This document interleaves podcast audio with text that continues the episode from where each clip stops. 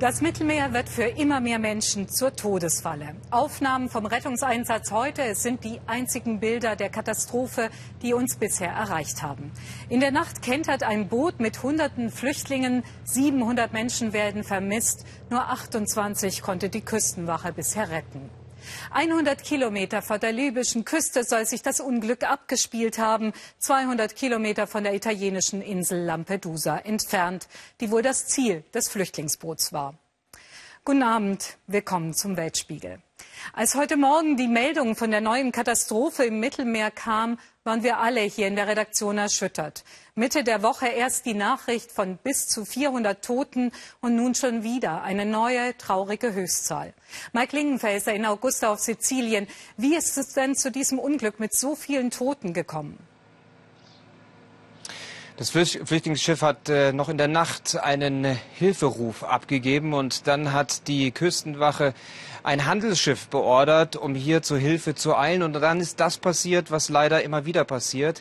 Die Menschen, die das rettende Schiff sehen auf in diesem in Seenot geratenen Flüchtlingsschiff, sie eilen von einer Seite des Bootes zur anderen. Das Schiff bekommt Schlagseite, es fängt zu kippen an und wenn es kippt, dann ist es eben oft nicht mehr zu retten. Und genau das scheint nach Zeugenaussagen passiert zu sein. Dann kam es zu der Havarie, bei der von den 700 äh, Menschen, die an Bord gewesen sein sollen, bisher leider nur 28 gerettet werden konnten.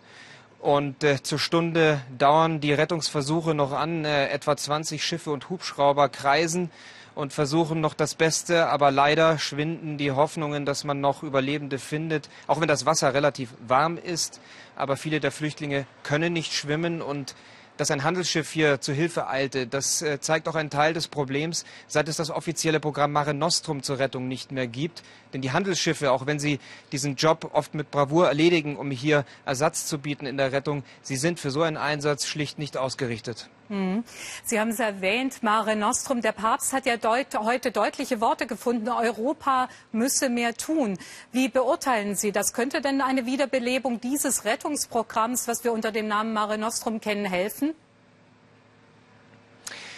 Mare Nostrum könnte sicherlich einige dieser Tragödien verhindern, ein professionell angesetztes Hilfsprogramm, aber Mare Nostrum konnte auch in den vergangenen Jahren leider Tausende von Menschen nicht retten.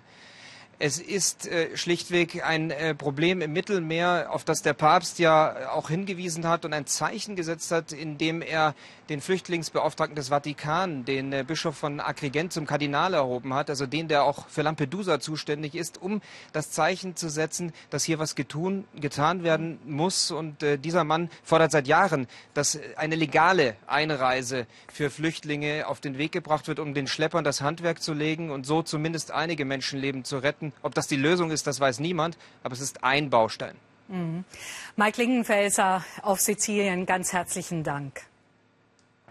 Die neuesten Zahlen von Menschen, die die Flucht übers Mittelmeer nicht überlebt haben, erschüttern. Sie bestimmen die Schlagzeilen, aber meist nur kurz. Doch was ist mit denen, die es geschafft haben? Wie sieht ihr Leben aus? Lisa Schur und Mike Lingenfelser haben den 18-jährigen Walli getroffen, der seit einem Jahr auf Sizilien lebt.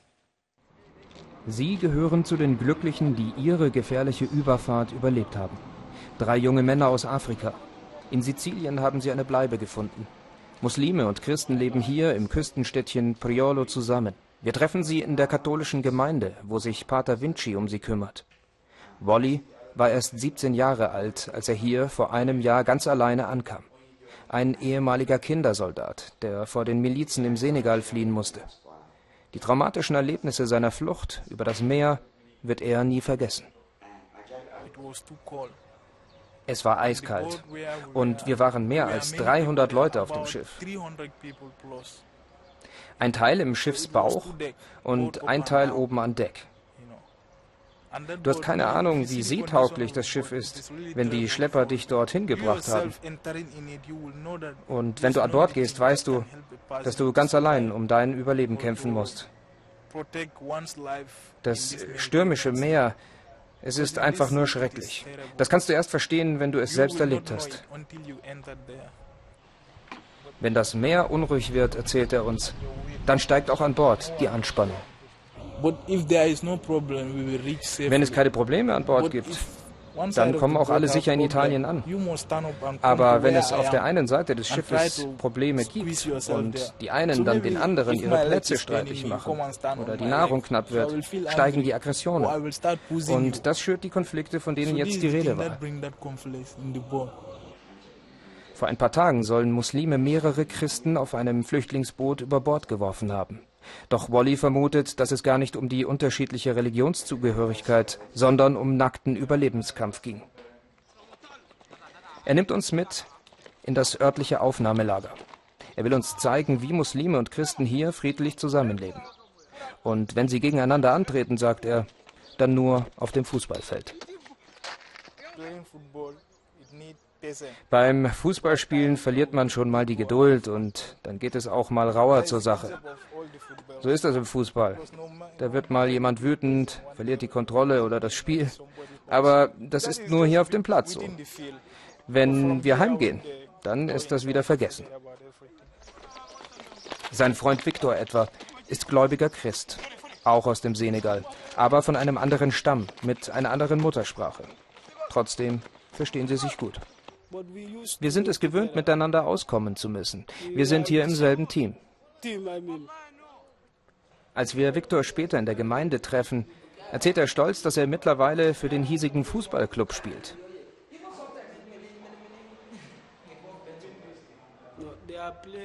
Sie wollen aufsteigen und dafür spiele ich jetzt. Aber ich habe noch keinen Vertrag unterschrieben. Auch Wally fühlt sich integriert. Gerade telefoniert er mit einem italienischen Freund, dem er Englischunterricht gibt. Doch nicht alle heißen die Flüchtlinge willkommen. Etwa in der naheliegenden Hafenstadt Augusta, wo immer mehr von ihnen ankommen. Diese Italiener waren teils selbst einmal Gastarbeiter in Deutschland. Jeden Tag kommen sie. Augusta ist voll von ihnen. Aber man sieht kaum welche, fragen wir. Doch, sie laufen hier umher. Manchmal zehn auf einmal. Sie fragen nach Geld in den Bars. Und dann bezahlen wir auch noch für sie.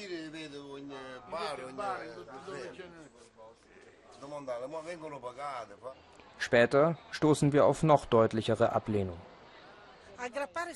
Das Problem darf nicht allein auf Sizilien abgeladen werden. In Sizilien, wo es schon so viel Arbeitslosigkeit gibt, die nehmen uns dann die Arbeit weg. Das ist nicht recht so.